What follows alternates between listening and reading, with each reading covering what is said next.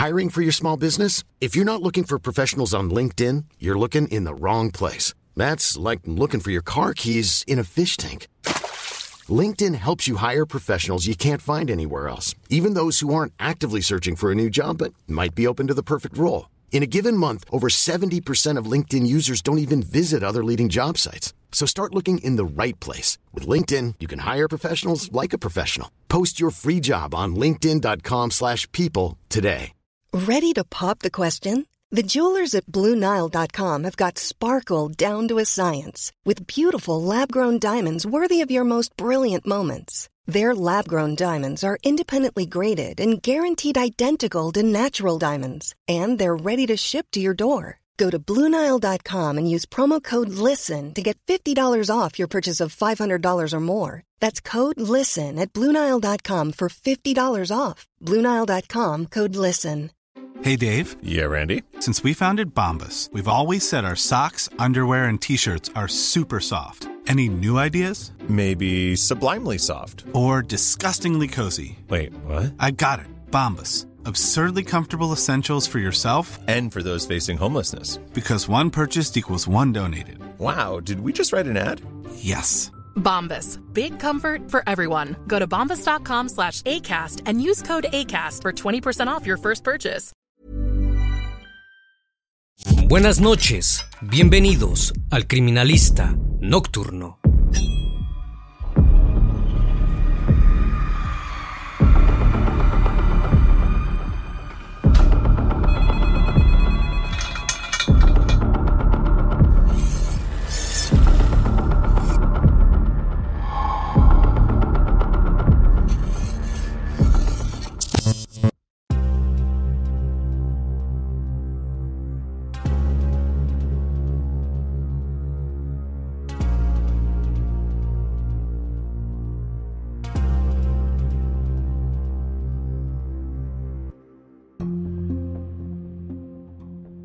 Noche del 28 de octubre del año 2012 fue un día que la familia Pontigo Luchotto jamás pudo olvidar. Mientras la vida nocturna de la ciudad de San Luis Potosí, México, se encontraba en pleno apogeo, Carla Pontigo, la única mujer de la familia y con apenas 22 años, luchaba por su vida luego de que su hermano mayor la encontró agonizando en el lugar en el que trabajaba. De urgencia fue ingresada al hospital, donde los médicos intentaron lo posible por intentar salvarla, pero nada fue suficiente. El cuerpo de la joven no resistió la gravedad de las heridas que presentaba y su vida acabó con un desenlace fatal. Según las versiones de los testigos que estaban con ella esa noche, Carla se había lastimado con una puerta de vidrio, pero cuando sus familiares vieron el estado en el que se encontraba, tuvieron la certeza de que se trataba de algo muy diferente y mucho más grave que eso. Fue entonces que a partir de ese momento se desató para ellos una lucha inagotable contra las autoridades encargadas de investigar lo sucedido e impartir justicia, como también contra organismos que además de actuar con corrupción, se dirigieron a ellos con malos tratos. Esta lucha, que se extendió a lo largo de los años, alcanzando la actualidad, marcó un precedente dentro del territorio mexicano en cuanto a la labor de las autoridades policiales y de los organismos de justicia, comandado por Esperanza, su madre, y muchas otras personas que día a día exigen que se actúe en consecuencia ante tantos feminicidios. El criminalista nocturno. Carla Pontigo Luchotto nació el 28 de mayo de 1990 en San Luis Potosí, México. Tenía un hermano mayor llamado Fernando y un hermano menor llamado Pedro.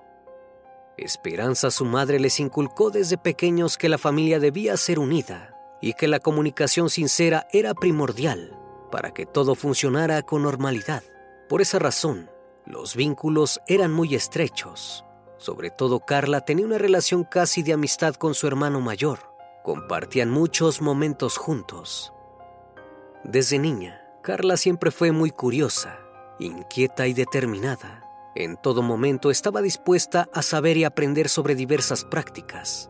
Sus intereses no tenían límites. Estudió belleza durante tres años, también nutrición, y en 2012 se encontraba aprendiendo a realizar masajes terapéuticos. Pero además de estas carreras profesionales, Carla tenía una gran afición por la música y el teatro.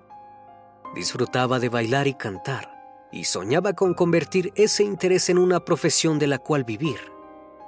Todas las actividades que llevaba a cabo y las horas de estudio que dedicaba para su futuro la definían como una joven emprendedora y determinada que priorizaba su profesión antes que las relaciones.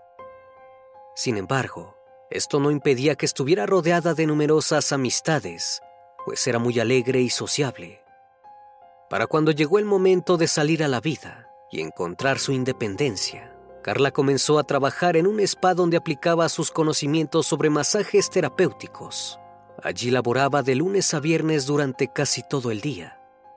Pero en 2012, a mediados del año, conoció a un hombre que le propuso un empleo en una discoteca durante los fines de semana. Era la oportunidad de Carla para trabajar de lo que más le gustaba, bailar y cantar. A pesar de que su madre se oponía a esta idea, porque le parecía peligroso que su hija pasara la noche en un lugar donde el alcohol y las sustancias eran comunes, Carla aceptó la propuesta. Fue así que comenzó a trabajar en el Play Club durante los fines de semana, pero su hermano Fernando debía ocuparse de llevarla y recogerla del lugar para que regresara a la casa sana y salva. Durante el primer tiempo, Carla se sintió a gusto con su nuevo empleo, pero al cabo de algunos meses todo cambió. Como su madre le había enseñado, Carla contó en su casa que se sentía incómoda con Jorge Basilacos, el dueño y jefe del club, ya que el hombre había comenzado a acosarla y tener actitudes extrañas hacia ella. Ya no le pagaba al final de la jornada, sino que había empezado a ir al spa donde trabajaba en la semana para llevarle el dinero que le correspondía, mientras pedía que Carla le hiciera masajes. Esperanza se alarmó ante los dichos de su hija y le prohibió regresar a ese empleo, pero Carla logró convencerla de que tenía la situación bajo control y de que ese ingreso de dinero era de gran ayuda para la situación económica de la familia. Ese tema era motivo de discusión entre Carla y Esperanza todos los fines de semana y el 27 de octubre de 2012 no fue la excepción. Sin embargo, ese día se sintió diferente a los demás. A las 5 de la mañana, Esperanza se levantó como diariamente lo hacía para ir a trabajar. Antes de salir de la casa, pasó por la habitación de Carla donde la joven aún dormía, para pedirle que no se quedara dormida y que no se fuera a trabajar sin desayunar. Luego emprendió el camino hasta su empleo pero se sentía extraña. Tenía una molestia interna, como un nudo en el estómago, que la tuvo mal durante todo el día, un mal presentimiento. Carla y Esperanza hablaron por mensaje de texto durante el transcurso del día. Era habitual entre ellas mantener una comunicación fluida, pero aquel día era llamativo que Carla le escribiera a su madre a cada momento. Cada uno cumplió con su jornada laboral y más tarde se encontraron de nuevo en el hogar para cenar todos juntos. En cuanto terminaron de comer, Carla comenzó a prepararse para ir al Play Club. Esperanza le pidió una vez más que no lo hiciera, que al menos ese sábado se quedara con ella en la casa, ya que se había sentido mal durante todo el día. Pero Carla le aseguró que no podía hacerlo, porque ya había faltado el fin de semana anterior. Entonces Fernando llevó en el auto a su hermana hasta la puerta del trabajo y fue a encontrarse con amigos. A las 3 de la mañana volvió al Play Club a recogerla, como habían acordado. Estacionó frente al local y enseguida la escena llamó su atención. Las luces estaban casi todas apagadas y quedaban unas pocas personas en el interior. Le resultó extraño porque era temprano y en ese horario siempre estaba repleto. En la puerta había cuatro guardias de seguridad privada del lugar. Fernando esperó a Carla, pero su hermana no salía. Comenzó a llamarla al teléfono, pero tampoco recibía respuesta. Ya impaciente por tanto misterio, bajó del auto con intenciones de ingresar al establecimiento, pero en cuanto llegó a la puerta, los guardias lo detuvieron y le dijeron que no podía entrar porque había ocurrido un accidente. Fernando insistió a pesar de que intentaban detenerlo, hasta que logró zafarse y corrió en busca de su hermana. Llegó hasta el tercer piso, donde estaban la cocina y la oficina del dueño, hasta que finalmente encontró a Carla. La joven estaba tendida en el suelo, rodeada por un charco hemático, mientras una compañera le sostenía la cabeza y las manos. Con las pocas fuerzas que le quedaban, le pidió a Fernando que la ayudara. La compañera de Carla le aseguró a Fernando que Carla había atravesado accidentalmente una puerta de vidrio y que ya habían llamado a una ambulancia, pero se estaba demorando. Entonces el joven decidió cargarla en sus brazos y llevarla él mismo en su automóvil. Entre la desesperación que sentía, recorrió la escena con la mirada y notó el celular de Carla tirado y el cierre de uno de sus zapatos abajo. Tomó el teléfono y a su hermana y salió del lugar. En ese mismo instante, llegaron los paramédicos y trasladaron a Carla a un hospital. Fernanda llamó a su madre enseguida para darle la noticia. Esperanza tomó a su hijo menor, que estaba con ella en la casa, y salió en busca de un taxi sin pensarlo demasiado. Cuando iba camino al Hospital 50, como su hijo le había indicado, recibió otro llamado de Fernando para decirle que Carla había sido trasladada al Hospital Central entonces Esperanza comprendió la gravedad del asunto y decidió llevar al pequeño a la casa de su madre. Una vez allí, golpeó la puerta con todas sus fuerzas y sin más tiempo que perder, decidió dejar al niño solo durante la madrugada, asegurándole que su abuela lo dejaría entrar. Diez minutos más tarde, llegó al hospital donde los médicos ya estaban atendiendo a Carla. En cuanto ingresó, se encontró con Fernando completamente pálido y desesperado. Y fue entonces que comenzó la peor tragedia de sus vidas. Ready to pop the question? The jewelers at BlueNile.com have got sparkle down to a science with beautiful lab-grown diamonds worthy of your most brilliant moments. Their lab-grown diamonds are independently graded and guaranteed identical to natural diamonds, and they're ready to ship to your door. Go to Bluenile.com and use promo code LISTEN to get $50 off your purchase of $500 or more. That's code LISTEN at Bluenile.com for $50 off. Bluenile.com code LISTEN. Since 2013, Bombas has donated over 100 million socks, underwear, and t shirts to those facing homelessness. If we counted those on air, this ad would last over 1,157 days. But if we counted the time it takes to make a donation possible, it would take just a few clicks. Because every time you make a purchase, Bombas donates an item to someone who needs it. Go to bombas.com slash ACAST and use code ACAST for 20% off your first purchase. That's bombas.com slash ACAST, code ACAST.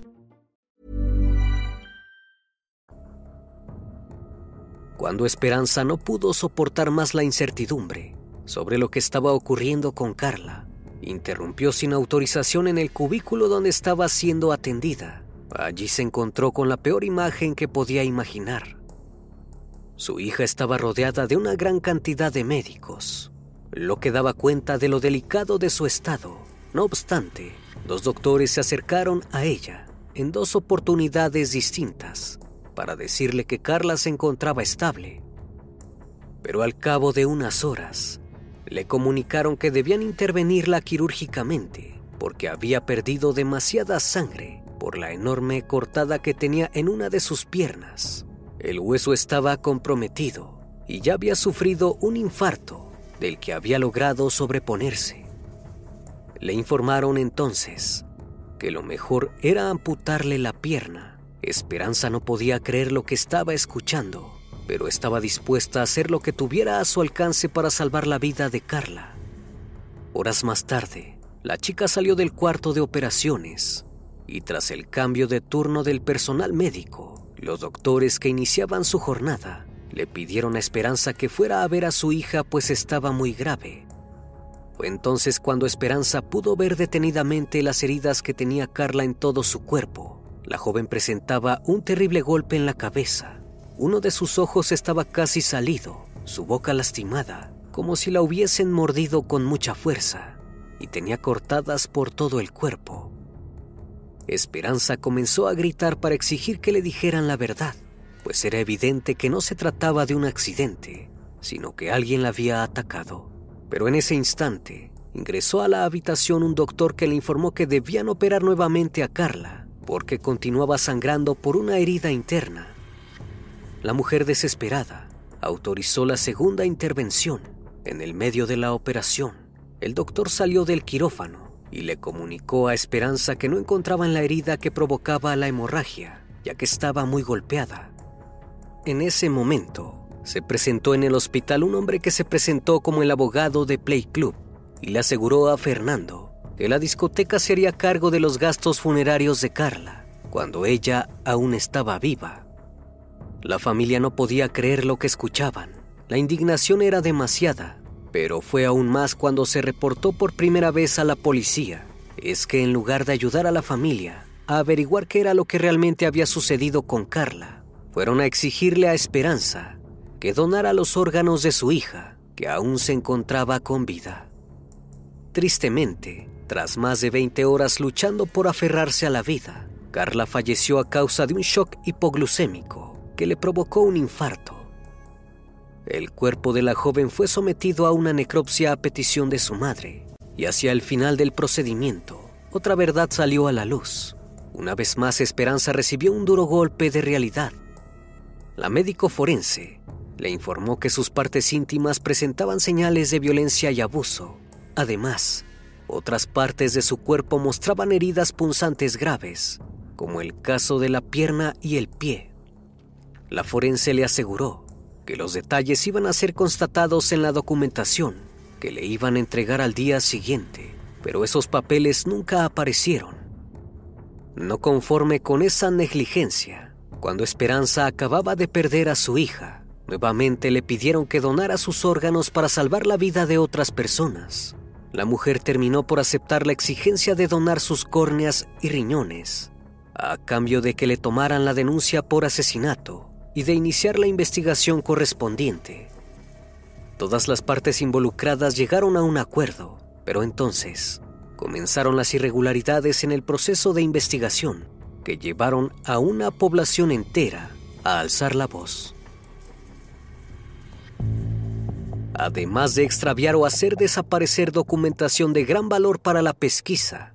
Una de las fallas más graves que cometieron las autoridades a cargo fue la tardía visita al lugar de investigación del presunto crimen. Los peritos se presentaron en el Play Club 38 horas más tarde de lo sucedido. Para entonces, el lugar había sido limpiado y no quedaban rastros de indicios que demostraran que allí había sucedido un hecho violento ni siquiera un accidente. Lo único que lograron recabar del local nocturno y que fue tomado como evidencia fue la mochila que pertenecía a Carla, que fue encontrada en la oficina del dueño del lugar. Por otro lado, la única línea investigativa que se siguió fue guiada por la hipótesis del accidente. Por lo tanto, cuando Esperanza y Fernando atestiguaron que Carla sufría acoso por parte de su jefe, sus testimonios no fueron tomados en cuenta. Tampoco respondieron al pedido de sus familiares de entrevistar a los testigos presentes en el lugar aquella noche. Ninguno de los compañeros de trabajo de Carla fue llamado a presentar testimonio. Empeorando esta serie de negligencias, las autoridades investigativas no solo le negaron a la familia acceder a la información recolectada, sino que además los maltrataron y les impidieron participar de la investigación a pesar de que este fuera su derecho. Para el 2013, la investigación se dio por terminada, llegando a la conclusión de que Carla había atravesado esa puerta de vidrio accidentalmente, porque el lugar no estaba señalizado correctamente. Fue entonces que Jorge Basilacos recibió una pena que lo condenaba por homicidio culposo. Este fallo le permitía continuar en libertad ya que se trataba de un hecho involuntario. Pero la familia acudió a un amparo para solicitar que se continuara con la investigación, considerando que podía tratarse de un crimen. Tras varios años de lucha, Esperanza finalmente logró que le dieran acceso al expediente que llevaba la causa. Entonces descubrió que toda la información que ellos habían aportado no estaba tampoco los resultados de la necropsia y que entre las pertenencias de Carla faltaban las tarjetas y su identificación, lo que hizo pensar que el objetivo inicial era hacerla desaparecer. Imagine the softest sheets you've ever felt. Now imagine them getting even softer over time. That's what you'll feel with Bowl and Branch's organic cotton sheets. In a recent customer survey, 96% replied that Bowl and Branch sheets get softer with every wash. Start getting your best night's sleep in these sheets that get softer and softer for years to come. Try their sheets with a 30-night guarantee. Plus, get 15% off your first order at bowlandbranch.com. Code BUTTERY. Exclusions apply. See site for details. Hi, I'm Daniel, founder of Pretty Litter. Did you know cats tend to hide symptoms of sickness and pain? I learned this the hard way after losing my cat, Gingy. So I created Pretty Litter, a health monitoring litter that helps detect early signs of illness by changing colors, saving you money and potentially your cat's life. Pretty Litter is veterinarian developed, and it's the easiest way to keep tabs on your fur baby's health right at home. Go to prettylitter.com and use code ACAST for 20% off your first order and a free cat toy. Terms and conditions apply. See site for details. Planning for your next trip? Elevate your travel style with Quince. Quince has all the jet setting essentials you'll want for your next getaway, like European linen, premium luggage options, buttery soft Italian leather bags, and so much more. And is all priced at 50 to 80% less than similar brands. Plus, Quince only works with factories that use safe and ethical manufacturing practices.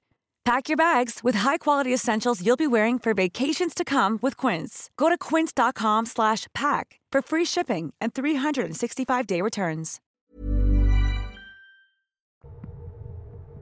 Además, en la carpeta del caso, se dejaba asentado que la joven había consumido alcohol. Sin embargo, esto era imposible, pues no tenía permitido consumir bebidas alcohólicas durante la jornada laboral y en el hospital se lo tendrían que haber informado, pues de ser así, no se hubiesen podido donar sus órganos. Como si esto fuera poco, una de las mayores inconsistencias fue la herida punzante que Carla presentaba en el empeine, pues en el momento en el que Fernando la encontró agonizando, su zapato estaba intacto.